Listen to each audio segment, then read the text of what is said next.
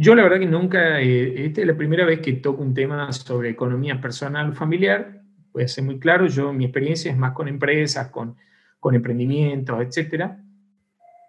Pero he visto y estudiado mucho el tema de la economía desde el punto de vista de Dios, de la Biblia. Y sorprendentemente hay cualquier cantidad de información en la Biblia acerca de la economía. Dios tiene este, ideas muy claras acerca del dinero, cuál debe ser nuestra relación con el dinero y del dinero con nosotros.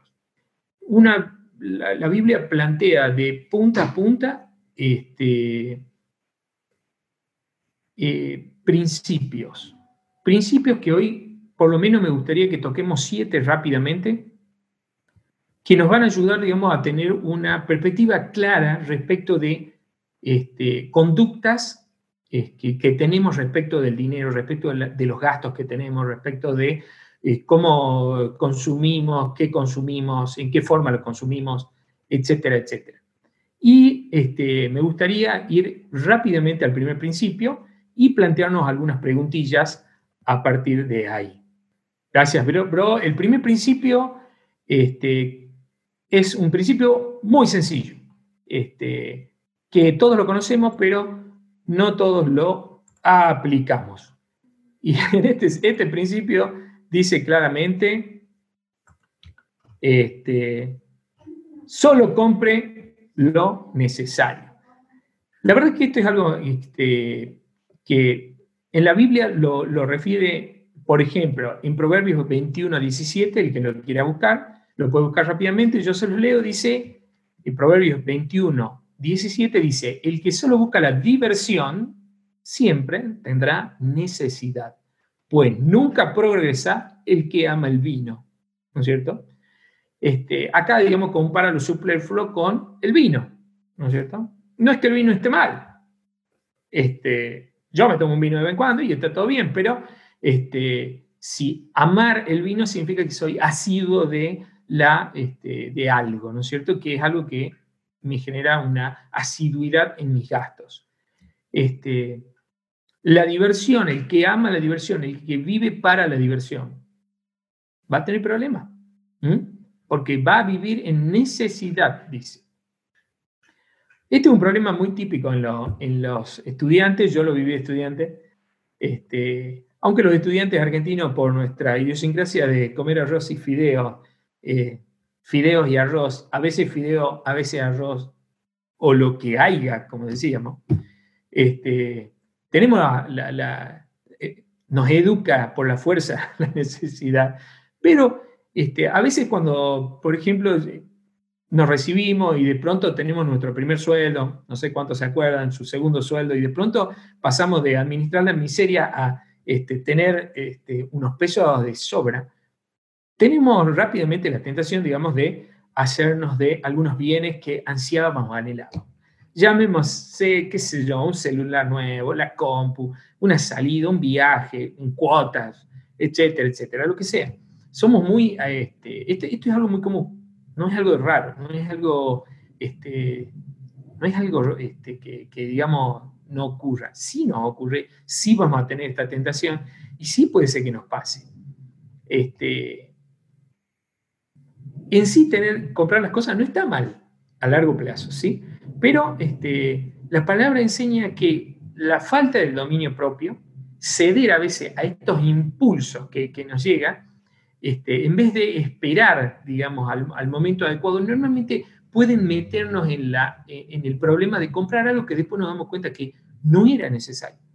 O había capaz algo por el mismo dinero mejor, o había lo mismo en otro lado por menos dinero, etc. A todos nos ha pasado, todos seguramente se están acordando de algo que han adquirido y después se querían matar porque valía la mitad en tal o cual lado, o apareció una oferta, lo que sea. Eh, ¿Saben que este, pasamos, Rubén? Eh, la que sigue, veamos esta, esta pequeña foto. Zapatos. Yo puse zapatos y autos porque son dos pasiones, ¿no? Las mujeres con los zapatos. Este, nunca son suficientes los zapatos. Jamás lo van a hacer. Y está bien, está bien, está bien. Ojalá con el tiempo puedan tener una hermosa colección como Mariah Carey, lo, la pueden buscar, tiene una colección de zapatos fabulosos. Hasta a mí me gustaría tener esos zapatos y no los puedo usar, pero tan bellos. Este, puse otra foto que los autos. Y podemos buscar a veces los jeques árabes, ¿no? A mí me encanta a veces ver el jeque de Dubai, de, Amin Hammin, San Salabin, Sin Salamin para mí, qué sé yo, tienen auto para ser dulce. Yo creo que hay autos que no los manejo nunca, pero los tienen y los pueden pagar y los pagan. Este, entonces, eh, esas son compras compulsivas, ¿no? Eso es el tipo de compras compulsivas. No lo necesito, no, no lo voy a usar, pero lo compro.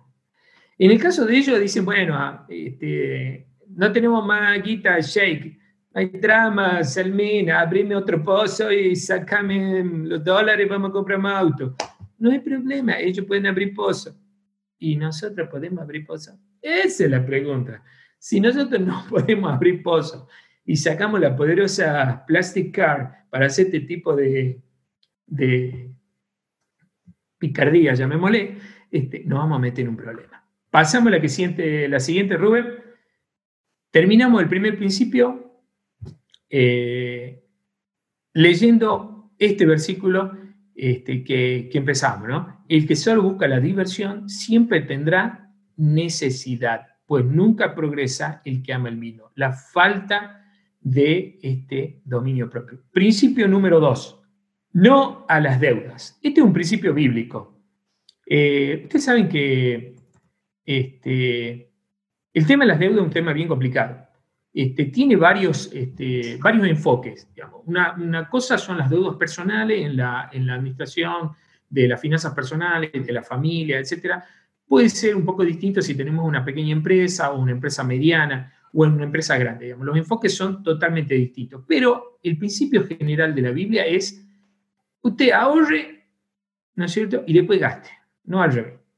No se mete en deuda. En esto podemos encontrar, por ejemplo, Romanos 13.7, el que lo quiera buscar rápidamente, dice Romanos 13.7, se los leo, dice, pague sus deudas. Si debe impuestos, páguelos.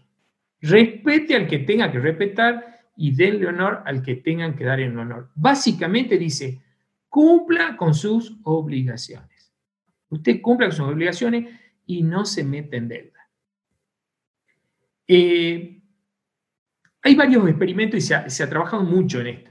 ¿No es cierto? Esto también tiene que ver con el dominio propio. Ustedes saben que hay un experimento muy famoso que se hizo con, con niños en una universidad eh, muy prestigiosa, no me acuerdo si era Harvard o una de esas chetas, eh, como la UNT de Tucumán, donde estudié yo, o capaz que Berkeley, no sé, una de esas.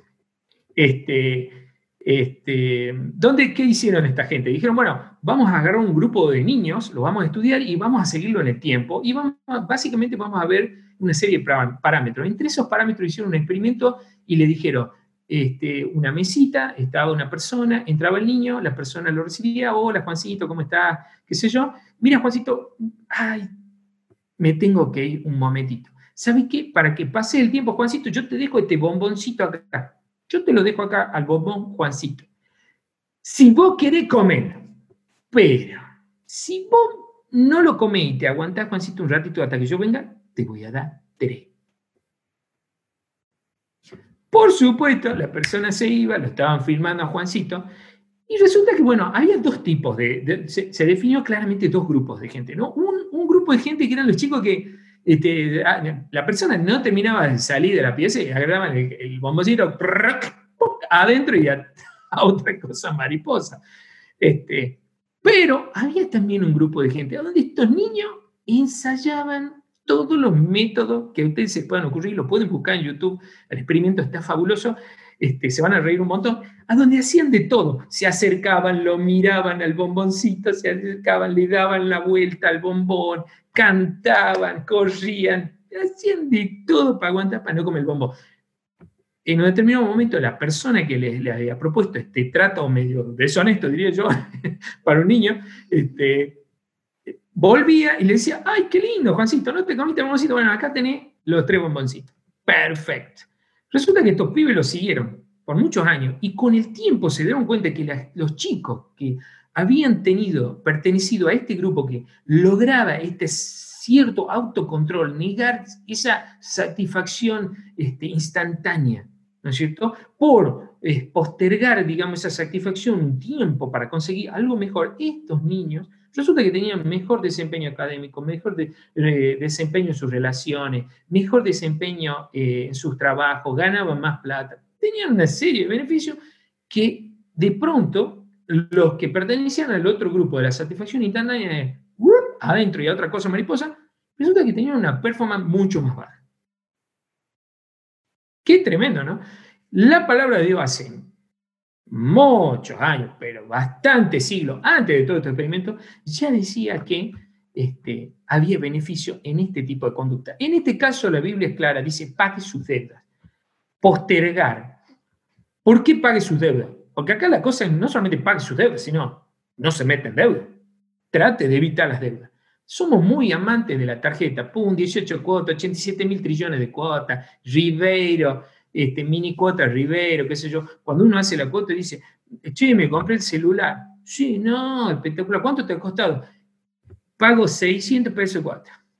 Ah, sí, 600 pesos. ¿Y cuántas cuotas son? No, son apenas 387 cuotas. Entonces voy a agarrar, como buen tío que somos, ¿no? Yo me hicieron 387 por 600 pesos, saca la cuenta y dice, che, amigo, pero ¿sabe qué? con esa guita te compra 20 celulares, no uno. Y en 387 cuotas, ese celular va a ser basura. Y sin embargo, y sin embargo, la gente se mete. Díganme si ustedes no conocen algún caso de personas que en vez de ir a, preguntar a la tarjeta cuánto, cuánto tengo que pagar este mes, van a preguntar cuánto se me libera de saldo, cuánto tengo para gastar este mes. Es decir, que son personas que viven emparnadas. Discúlpenme la palabra técnica, este, pero es así, viven ahorcados, ¿sí? Viven pensando cuánto se le va a liberar de su crédito para poder gastarlo. Es decir, vivir en rojo. Otro ejemplo de esto es cuando nosotros vemos, vemos personas a veces que en el supermercado compran en cuotas. No digo ahora cuando hay una escalada económica por ahí, analizándolo un poco sirve, pero este, en tiempos de más o menos normalidad para la Argentina, personas que compran comida en cuotas, o sea, algo sumamente perecedero que me lo como mañana, pues está seis meses pagando eso. Si yo empiezo a financiar gastos corrientes con tarjeta, lo más probable es que termine ahorcado. Otra vez la deuda. Es un enemigo. Guarda, la Biblia nos, nos dice claramente que no es aconsejable. Acá los, los, que les gusta la economía, etcétera, etcétera, les gustan los negocios, van a decir, bueno, pero vos podés apalancarte, podemos sacar un crédito, compra esto, saca para allá. Mira, saco ahora guita a... El otro día estábamos charlando con un amigo. Dice, mira, voy a sacar guita del Banco Río que me han ofrecido esto, voy a comprar, este, voy a comprar criptomonedas, este, voy a meter la guita en, en buen bit, de ahí voy a comprar DAI, lo voy a mandar para allá, voy a comprar Bitcoin, voy a el Hartford, ahí voy a hacer unos mangos, voy a especular, ¿no? este, por ahí el tipo es un experto y sabe lo que está haciendo, pero por ahí uno no sabe. Y, y escuchó de oídita que algo de eso se puede hacer y se mete a ese lío. Guarda, guarda, si vamos a hacer alguna de esas, consultemos con alguien que estemos muy seguros que sabe, este, para no tomar decisiones eh, arriesgadas, ¿no? Acá entonces yo, yo digo, nos tenemos que preguntar algunas cosas. ¿Estoy acostumbrado a pagar en? No levanten la mano. Pero, ¿cuántas cuotas debo? ¿Estoy pagando cuotas todos los meses ya? ¿Tengo la tarjeta? Mm, ¿Cómo está esa tarjeta? ¿Está en verde, amarillo, anaranjado, rojo? ¿Está intocable? ¿Está que quema? No sabemos. ¿Cuándo fue la última vez que tuve un resumen en cero? A los que tenemos tarjeta. Interesante, ¿no? Eh, cuando voy a pagar, pregunto, ¿cuál es el máximo de cuota? O pregunto, ¿cuántos son las cuotas sin interés? ¿Mm? Interesante. Si tengo efectivo y tengo la tarjeta, ¿qué elijo? Pago en cuota y me guardo el efectivo para, para comprar este, una gaseosa y llevar a la reunión del movimiento. O le hago percha la tarjeta en alguna otra cosa y me, me llevo la guita, o digo, no, no, no, tengo la plata, mejor cuido la tarjeta, qué sé yo, voy manejando ahí. Preguntas. Cuando me ofrecen un, crédito, ¿me hago alguna pregunta o no? ¿O lo tomo de una? ¿Mm? ¿Qué hago? Me pregunto, ¿dónde está la trampa? Siempre hay trampa. Nadie te ofrece un crédito porque sí.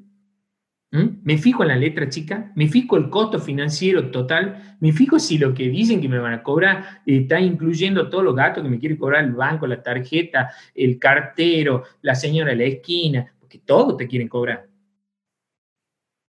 Todos te quieren cobrar. Me fijo esas cosas. Eso es educación financiera. Esas son las cosas donde, que normalmente no te la enseñan en la escuela. No te Algo se aprende en la casa, pero desgraciadamente, la mayor parte de las veces estas cosas las aprendemos cuando nos hacemos este, independientes y empezamos a meter la pata. Mi sugerencia para todo es, empiece a estudiar ya. Todas estas cosas que son muy importantes, porque nadie va a cuidar su plata como usted. Nadie lo va a cuidar. Nadie.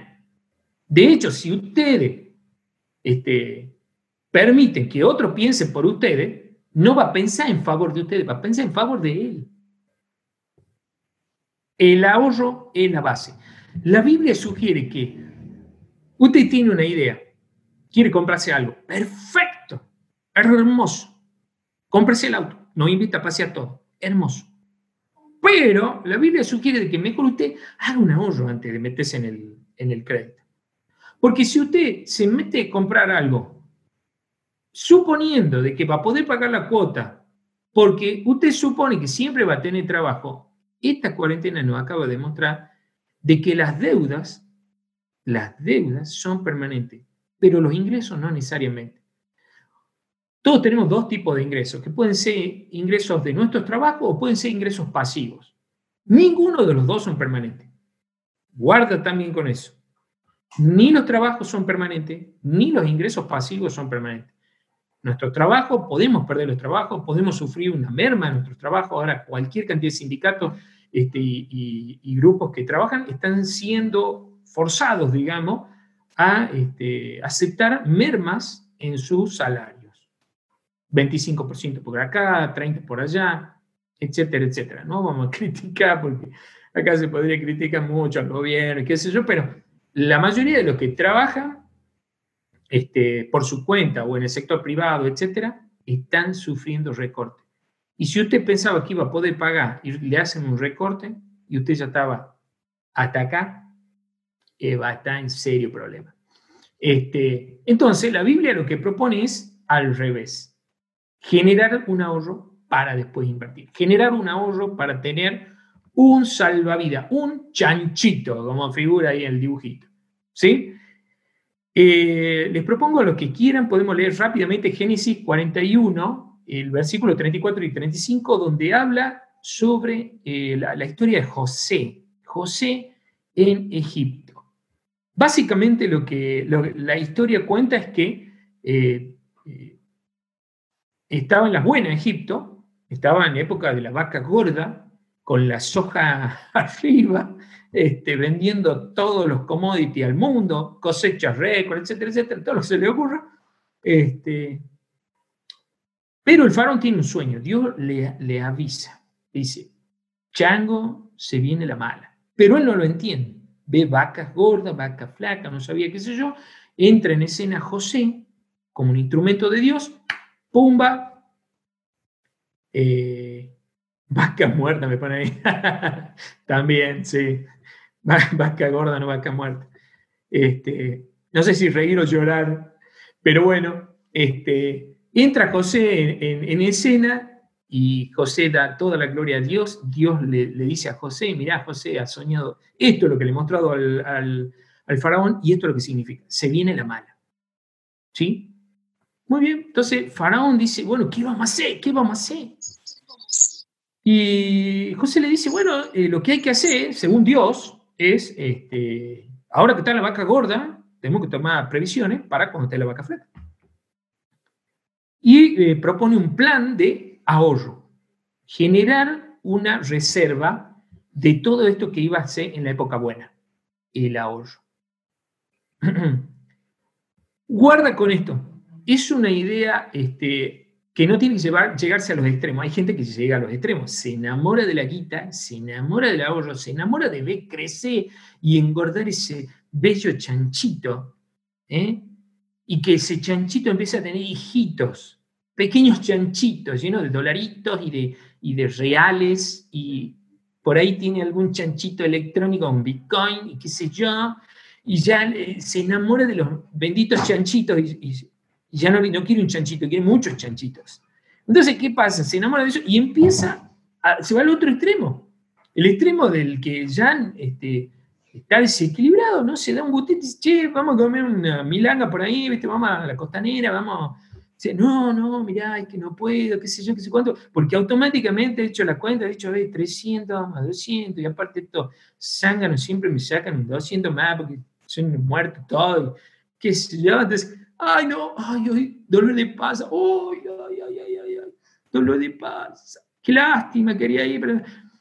Y piensa, 600 mangos más para el chanchito. Hermoso.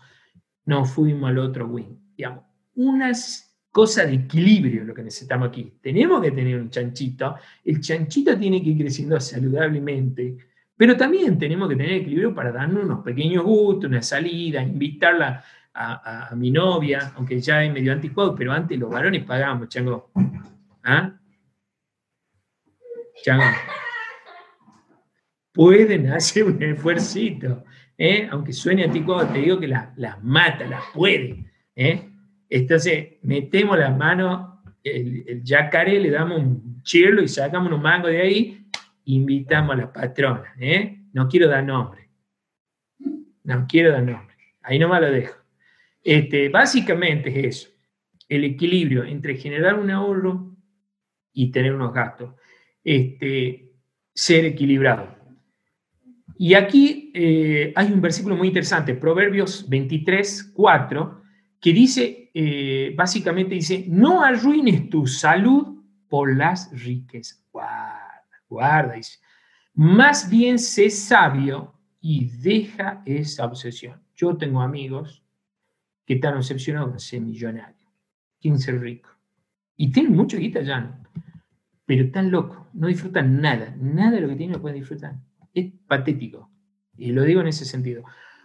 Yo en algún momento reconozco que anduve en ese camino, de los negocios, de armar los negocios, de armar todo eso. No se lo recomiendo a nadie, para nada, porque te quita la salud, el disfrute y todo lo demás. Horrible. Eh,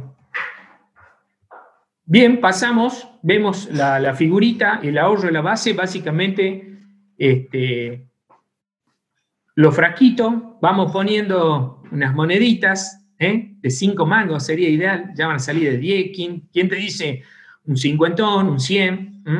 Por ahí puede aparecer algún jaguarete, ¿eh?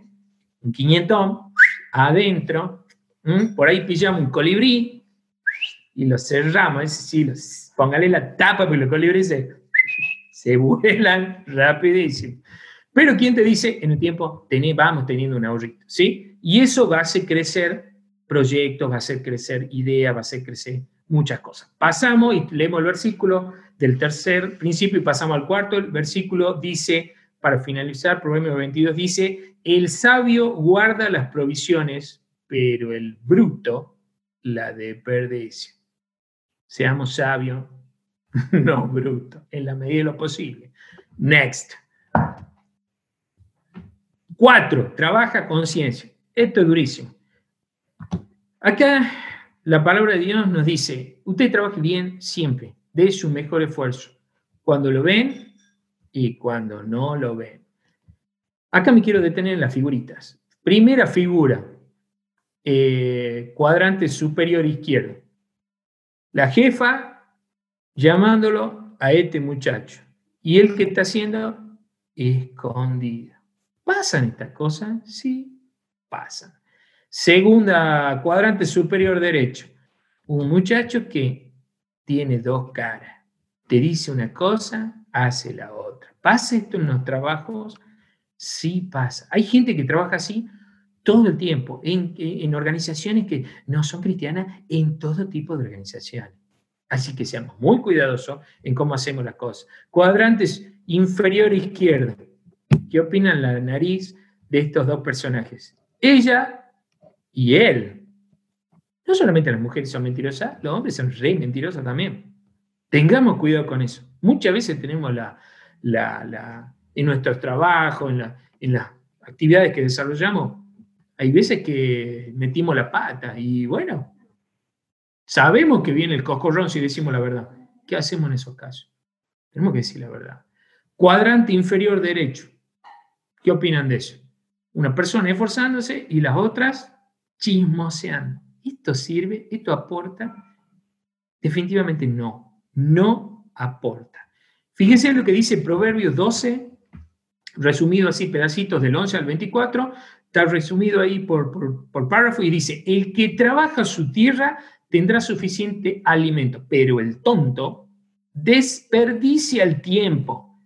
El que trabaja duro se convertirá en qué? En líder. Pero el perezoso siempre será esclavizado. ¡Chan! ¿Eso dice la Biblia? Sí, eso dice la Biblia. Es tremendo este Dios. La verdad que tenga cuidado cuando habla su Biblia. Es peligrosa.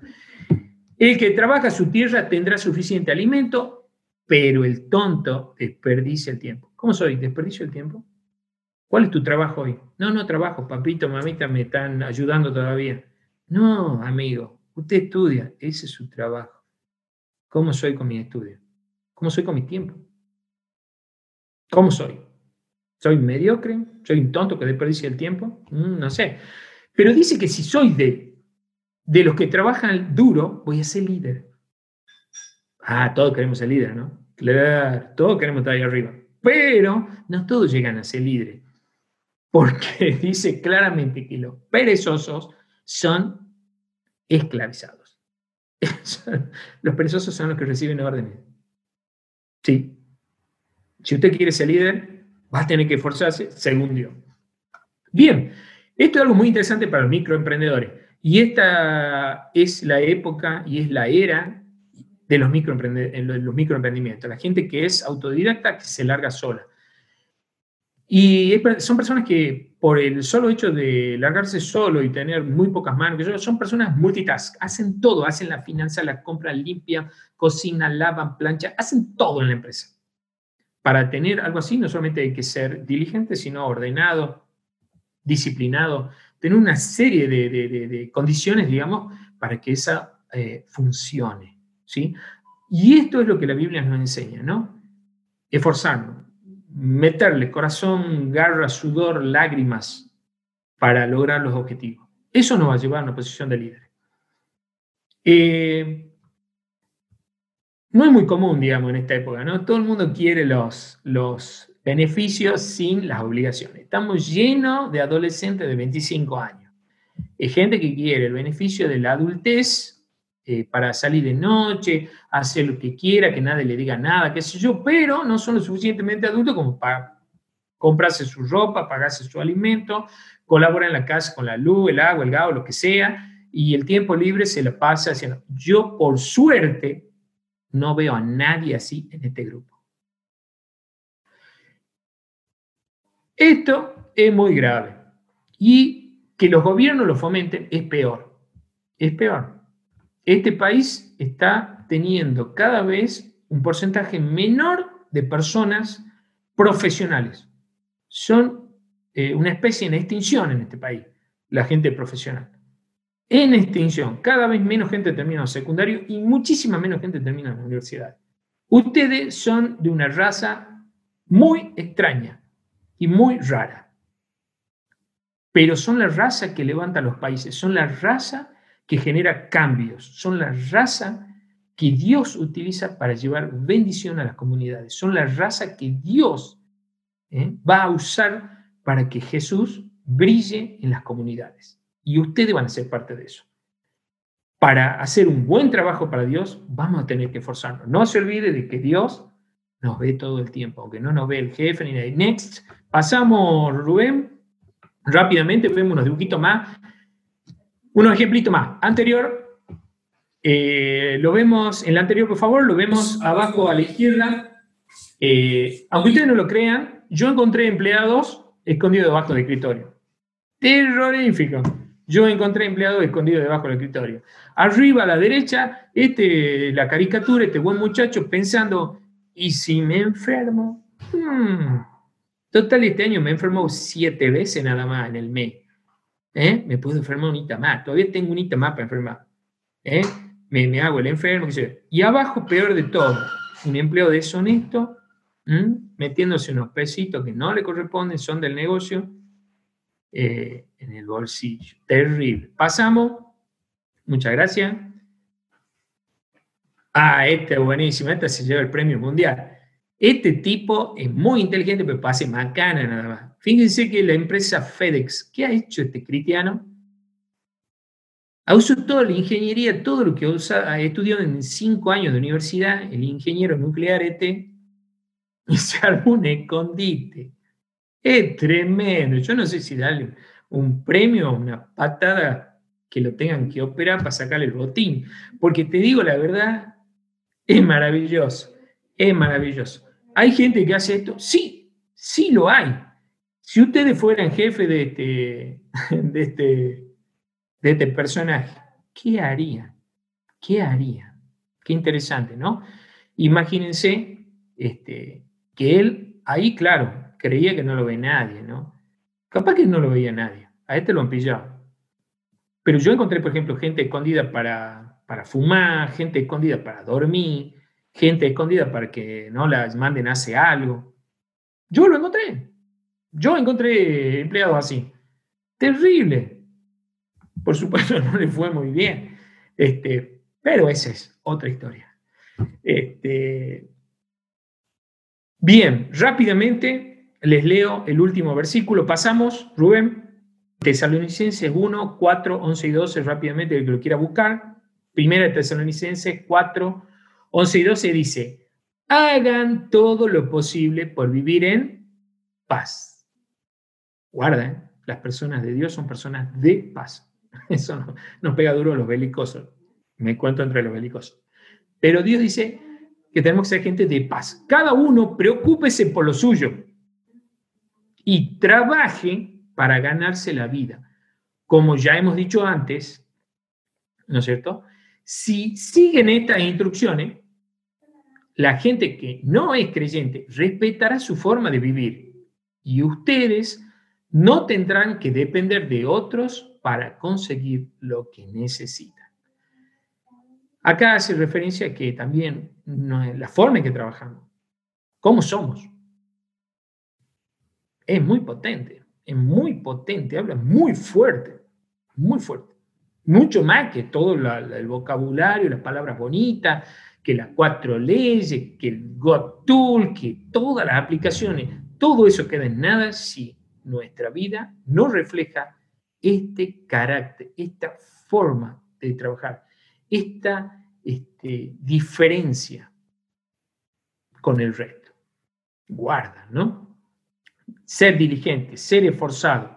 Este, en otra parte dice, eh, por ejemplo, en 1 Timoteo 5.8, si alguno no mantiene a su familia, guarda, particularmente los de su propio hogar, niega la fe. Y es peor que el que no cree en Dios. Es tremendo, ¿eh? No, la Biblia es peligrosa, cuidado. Si alguno no mantiene a su familia, particularmente a lo de su propio hogar, niega la fe, dice. Es decir, seamos responsables, cuidemos nuestra familia.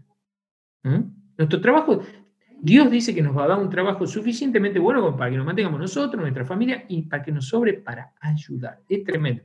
Bien, eh, Proverbio este, 11, 24. Hay quienes dan con generosidad y reciben más de lo que dan, pero hay quienes son tacaños y terminan en pobreza. Fíjense cómo a la Biblia asocia, ¿no? Estos proverbios de sabiduría dice asocian a los tacaños con la pobreza. Una causa de pobreza es la tacañería. En cambio, la generosidad redunda, ¿no es cierto?, en este, un gran beneficio. Entonces me puedo hacer algunas preguntas rápidamente. ¿Cómo soy para hacer las cosas? ¿Soy diligente en lo que hago? Diligente es rápido. ¿Hago rápido lo que dije que voy a hacer? Estoy consciente de que no solamente me ve mi jefe, sino que es Dios quien evalúa la calidad de mi trabajo. ¿Mm? ¿Estoy satisfecho con, lo que estoy haciendo o lo podría hacer mejor? ¿Lo podría hacer mejor? Entonces es cuestión de todos los días ¿eh? buscar de avanzar y mejorar mi hándicap. Eh, considera que Dios le bendecirá si está viviendo en forma negligente. Hay gente que vive de forma negligente y, espera que Dios le bendiga, porque ha ido a la iglesia, lo han orado y ya está. Entonces viene la bendición, ¿no? Ya el pastor ya me ha orado, o ya me, han dicho esto, sin salamín, tunga, Dios te va a bendecir. Pero lleva una vida pésima, vago, se levanta tarde, falluto, no cumple lo que dice, mentiroso. ¿Usted cree que una persona con ese tipo de características, Dios la va a bendecir? Mm, tremendo, ¿no? Muy bien, pasamos al número 5. Dice, no te olvides de los necesitados y de la obra de Dios. Bien, este es un punto muy zarpado.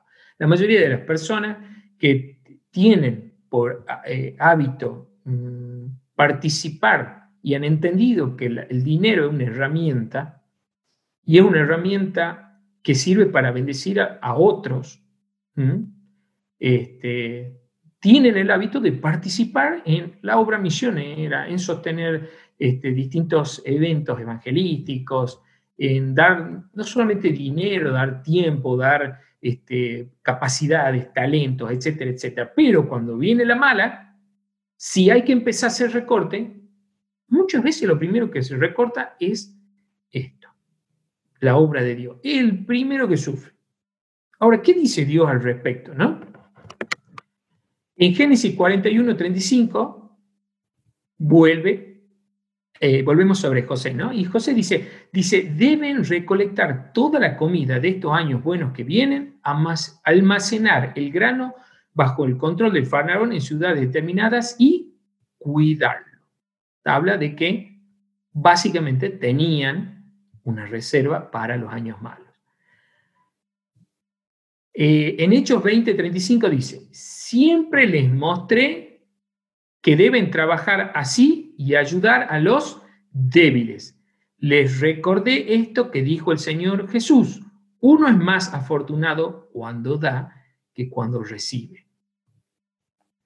Hay una ley divina eh, que habla de la siembra y la cosecha. Esto es una ley, no necesita que Dios intervenga, que sean fijados, nada. Es una ley universal. Usted siembra zapallo, sale zapallo, pone tomate, sale tomate no va a salir. No pone nada y adivine qué va a salir. Nada. Esto es así. Tampoco funciona que pongo dos y recibo cuatro, como también es una tergiversación medio grosera de la palabra de Dios. Este, pero sí tiene que ver con el, mi relación con el dinero, si yo entendí de qué se trata el dinero. Y en esto yo siempre enseño de que Dios no te va a dar nada que te haga daño. ¿Están de acuerdo en eso? Y si de pronto el dinero empieza a hacerte daño, ¿vos crees que Dios te va a dar dinero? No lo va a hacer por amor a vos, para cuidarte. En el momento que ustedes empiecen a tener una relación enferma con el dinero, Dios lo va a, intentar, curarlo. Y esa forma de curarlo va a ser de esta manera. Va a empezar a cortarle los víveres. Y está bien, porque te está cortando algo que te hace y te va a generar un shock para que vos entiendas cómo es tu relación, de quién viene la provisión. ¿Para qué sirve la plata? ¿Sí? Cuidado con eso, chicos, porque los que no están trabajando, un día de esto lo van a hacer y hoy se manejan con 10 mil pesos, pero el día de mañana un junior está ganando 50, 60 lucas. ¿Cómo me, ¿Cómo me van a afectar? ¿Cómo me van a cambiar esas 50, 60 lucas? 100 lucas, 200. ¿Cómo me van a afectar? ¿Me van a cambiar? Hay muchos que dicen, no, esto no me va a cambiar, pero la verdad es que a veces sí nos afecta. Ahora, la mayoría de las personas inmaduras, lo primero que hacen cuando están en necesidad es dicen, bueno, vamos a empezar a cortar, y no cortan el internet, no cortan la salida. No, no, no cortan eso. Lo primero que cortan es, le empiezan a, a, a la ofrenda aquí, la ayuda allá, ya no hay para los pobres, porque ¿quién más pobre que yo? ¿Eh? ¿Quién más pobre que yo? Este, el egoísmo, ¿no? Este, ¿Cómo somos en ese aspecto?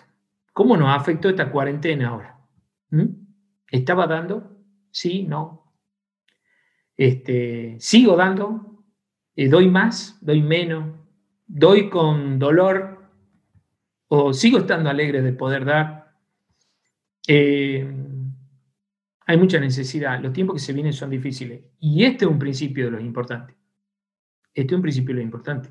No solamente llevar orden a mi vida, en lo que refiere a gastos, deudas, eh, uso de, la tarjeta, uso de los recursos, eh, decidir qué compras voy a hacer, qué compras puedo postergar, etcétera, etcétera, sino decir, este es un área importante dentro de mi flujo de fondos mensual. Este, este es importante. Este no se baja. Antes de bajar esto voy a bajar todo lo que pueda, pero este es importante. Guardo. Muchas veces tenemos la tentación de que esta es una de las primeras que se cae. ¿Y saben qué? Mm, participar de la obra de Dios no es porque Dios necesite plata. Dios no la necesita. La bendición es para nosotros, es un privilegio. Y te vas a perder el privilegio. Te lo vas a perder. Y Dios va a hacer aparecer la plata de la boca de un pez, si hace falta. Pero vos te vas a perder ese privilegio de participar. No se lo pierdan, chicos. Se lo dice una persona de 45 años, que algo hemos caminado y este, si pueden tomar algo de todo esta noche, eh, no se pierdan este privilegio de participar este, en la obra de Dios. No cualquiera participa. Eh, bueno, acá hay muchísimo para leer, muchísimo para leer. Este, la palabra de Dios tiene cualquier cantidad de, material al respecto, donde nos enseña sobre la ofrenda, sobre el dar, sobre el no cerrar los ojos para la necesidad de nuestro prójimo, este, no cerrar los ojos para la necesidad de, los que están cerca, de nuestro círculo íntimo, pero no salir, y eh, quedarnos del íntimo, sino que poder salir hacia afuera. ¿sí? Podemos empezar con nuestra familia, este, podemos seguir por la gente de los que vayan a la iglesia, sus iglesias, los que tengan grupos pequeños, sus grupos pequeños, el movimiento, eh, mi compañero de facultad, salirnos de ahí, orar, pedirle a Dios que nos guíe y que multiplique, porque Dios hace esas cosas extrañas. De cuatro, cinco pescaditos y unos pancitos saca canastas, hace comer miles de personas. Así que no crean que lo que tienen es poco, sino que pídanle a Dios la sabiduría para ver dónde está la cosa, cómo es el plan, dónde, por dónde viene lo que Él va a hacer para, para llevar gloria a su nombre. Y nos vamos a sorprender, nos vamos a sorprender, va a estar muy copado. Estos tiempos difíciles ponen a prueba nuestras vidas, pero son las oportunidades perfectas para que Dios muestre su poder. Estas son las oportunidades donde Dios muestra su grandeza, su poder, la provisión sobrenatural, hace cosas tremendas. Y todo eso afianza nuestra fe. Vamos a salir mucho más fuerte de esto. ¿Mm? Buenísimo. Pasamos al versículo final. Eh, ayudar al pobre es hacerle un préstamo a quién? Al Señor. Tremendo. Dios mismo te recompensará. Y esto está en la palabra. Dios lo dejó firmado. Esto es un cheque a los que manejan cheque, manejan valores, cosas. Esto es un cheque. Esto es un valor. Esto tiene un valor tremendo. Tremendo. Dios dice, el que le presta a Juancito, a mí me presta. Yo le presto sin problema, no hay problema. Preguntas. ¿Qué ha pasado con mi ofrenda? ¿Sigo ofrendando o no sigo ofrendando? ¿Cuánto doy actualmente? ¿Doy lo mismo? ¿Doy menos? ¿Doy más? Hay personas que están dando más. Mm, Dios le ha dado esa, gracia especial, ¿no? De darse cuenta de que cuanto más es la necesidad, más es lo que podemos dar. Eh, sigo convencido de que Dios es el dueño de mi economía, de que todo lo que recibo viene de Él. sigo poniendo mi confianza en Dios y no en, el, en, la provisión de papá, mamá, en la provisión del tío o el que me ayuda, en, la, en el trabajito que tengo, en la beca, en esto, o mi, mi fe está puesta y mi confianza y mi agradecimiento está en el Señor. Tengamos cuidado, tengamos cuidado, es muy fácil confundir estas cosas, es muy fácil. Siguiente, seis. Seis, penúltimo, contrólate. no pierdas el control. Agarren el control, que tanto nos gusta agarrar el control. Y no lo suelte, pero para esto. Eh, eh, fíjense que cuando empieza José a hacer el trabajo con Faraón, ¿sí? Eh, eran muy constantes. Eran tan constantes en hacer la cosa bien que llegó un momento que estaba todo lleno. No había dónde guardar un grano más. Y en ningún momento dudaron de que el plan era importante hacerlo porque se venía la mala. Dios lo había avisado, sino que aunque ya veían que era mucho, que no había dónde poner un grano más, ellos seguían con el plan porque estaban controlados, mantenían el control. Y cuando llegó la mala, también supieron administrar esto de modo tal de que no faltó en Egipto, sino que fue de bendición para la familia de José, ¿no es cierto? Y de ahí sigue la historia y el plan de Dios. Mucha gente dice que la hambruna fue grande en esa época y de todos lados iban a Egipto a buscar alimentos. Control. Llevar, eh, mantener el control. Mm, en la mala, sí. Sabemos mantener muchas veces el control porque estamos avispados, ¿no? Y en la buena, a si en la buena perdemos el control. Y esto va a pasar, ¿no es cierto? Como la historia esa del, rey con los dos mensajes en su anillo, ¿no? Esto pasará, pero esto también pasará, todo pasa. Los, son ciclos, ¿no es cierto? Este, por supuesto que todavía se va a poner bastante más negro el horizonte en estos tiempos antes de que, aunque mejore, pero esto va a pasar. Pero estos principios son para todo tiempo, para la buena y para la mala. Y para cuando soy estudiante y para cuando sea profesional. Para cuando estoy solo y si me muero de hambre solo no hay problema. Y para cuando tenga gente a cargo. Para todo el tiempo. Estos principios son importantes. Y tener el control, mantener este control, es fundamental. ¿No es cierto? Nos acordemos de ese versículo que leíamos de, ¿eh? de la diversión. El que busca la diversión no tiene control, va a pasar necesidad. En la buena ¿eh? cree que siempre, no, siempre va a tener como el cuentito de la cigarra en el verano, ¿sí? Ella de fiesta todo el día porque creía que siempre iba a tener. Y sin embargo, no es verdad. Por supuesto van a venir las tentaciones, ahí lo vemos en la fotito de este, este, buen amigo que está, eh, le ofrecen de todo, torta, dinero, este, no, no logro ver los otros dibujitos, pero digamos un popurrí, una canasta de, de bendiciones ¿eh? Este, que rápidamente uno es tentado a agarrar, no una, vez todas, ¿no? O la nenita ahí, ¿se acuerdan de postergar, el, ejemplo de postergar la eh, satisfacción inmediata, mantener el control? Pasamos, Rubén, eh, leemos el versículo, dice Proverbios 1.7, porque el Espíritu que Dios nos ha dado no nos hace cobardes, sino eh, que Él es para nosotros fuente de poder, amor y dominio propio. El dominio propio, ¿no? La templanza también, ¿no? Fruto del Espíritu de Dios. La templanza. Eh, la templanza en todo momento, como dijimos, en las buenas y en las malas. Preguntas. ¿Qué me debería hacer? de pronto me enfrento a la posibilidad, ¿eh? este, la oportunidad, llamémosle como queramos, de comprarme algo, un bien, lo que sea. Eh, ¿Cómo reacciono? ¿Rápidamente voy y lo adquiero? Este, ¿Ni lo pienso? ¿O este, me tomo un tiempo? Digo, no, no, no. Mejor voy a esperar un par de días, voy a buscar un poco más de precio, voy a investigar un poco más de este producto.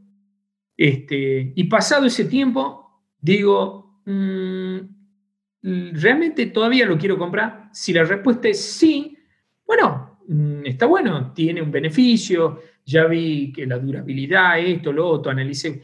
¿O hago ese tipo de ejercicio o no? Eso sería interesante preguntarnos, ¿no? Adquirir ese tipo de conductas a la hora de comprar. ¿Mm? Este, si no la tengo, eh, y bueno, este, debería ejercitarme en generarme algún tipo de este, este, metodología, ¿no? Armarme una metodología para hacer las compras y ajustarme a mi estrategia de compra, llamémosle.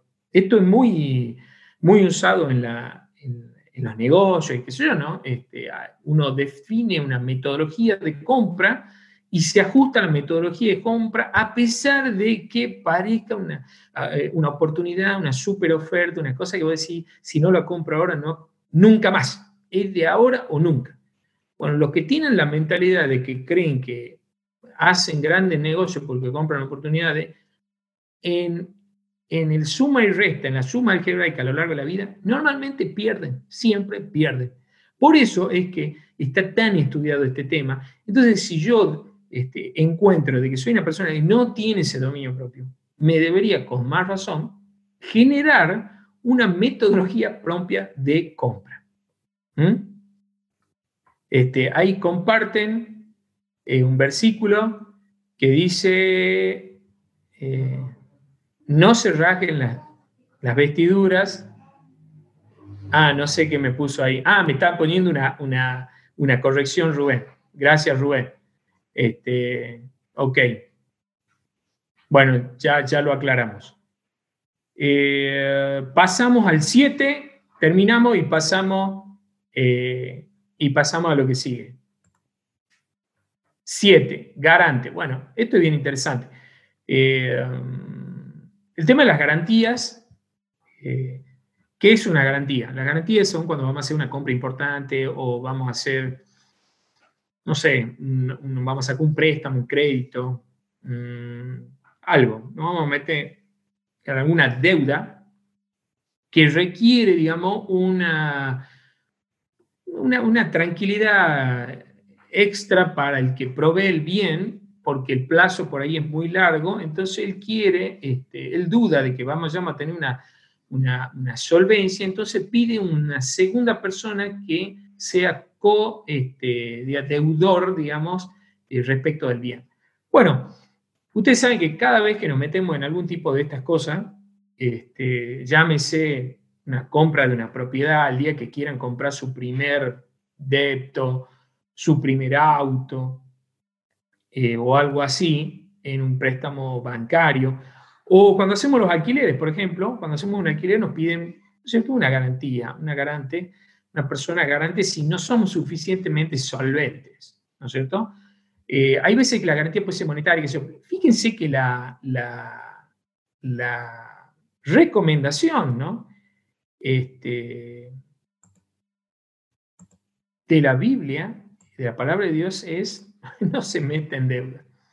Este, la recomendación es esa, tremendo, ¿no? Fíjense que en Proverbios eh, 11,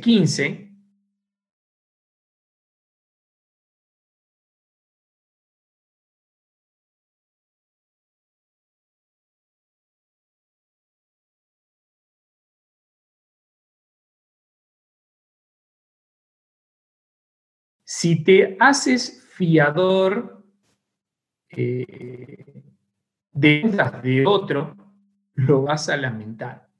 Si te niegas a ser fiador de los demás, vivirás tranquilo.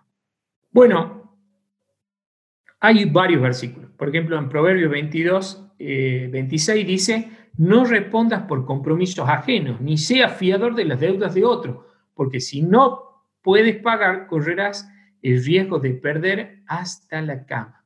Acá hablo ya de las consecuencias, ¿no? Esto de ser fiador y meterme en un lío puede traer serias, serias, serias consecuencias. Por ahí si era un celular y bueno, moriré con ese, pero si una deuda grande y la deuda no la pagaba el que era deudor y tampoco la puedo eh, pagar yo, el banco va a ir sobre, eh, para querer cobrar lo suyo, sobre las propiedades o sobre las cosas que tengamos eh, tanto el, deudor original como el codeudor.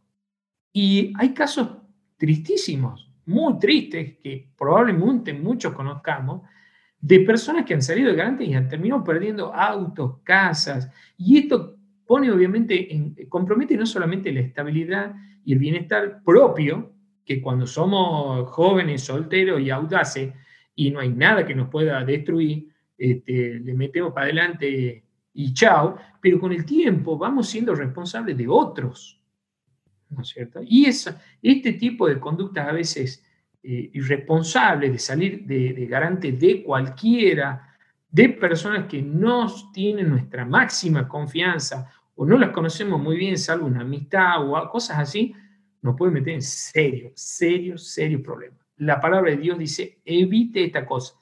No sea, pero no sea garante, pero tampoco pida garantía. ¿No es cierto? Tampoco sea un pijotero, sea un pijotero y alime de garante de celular, de esto, de no.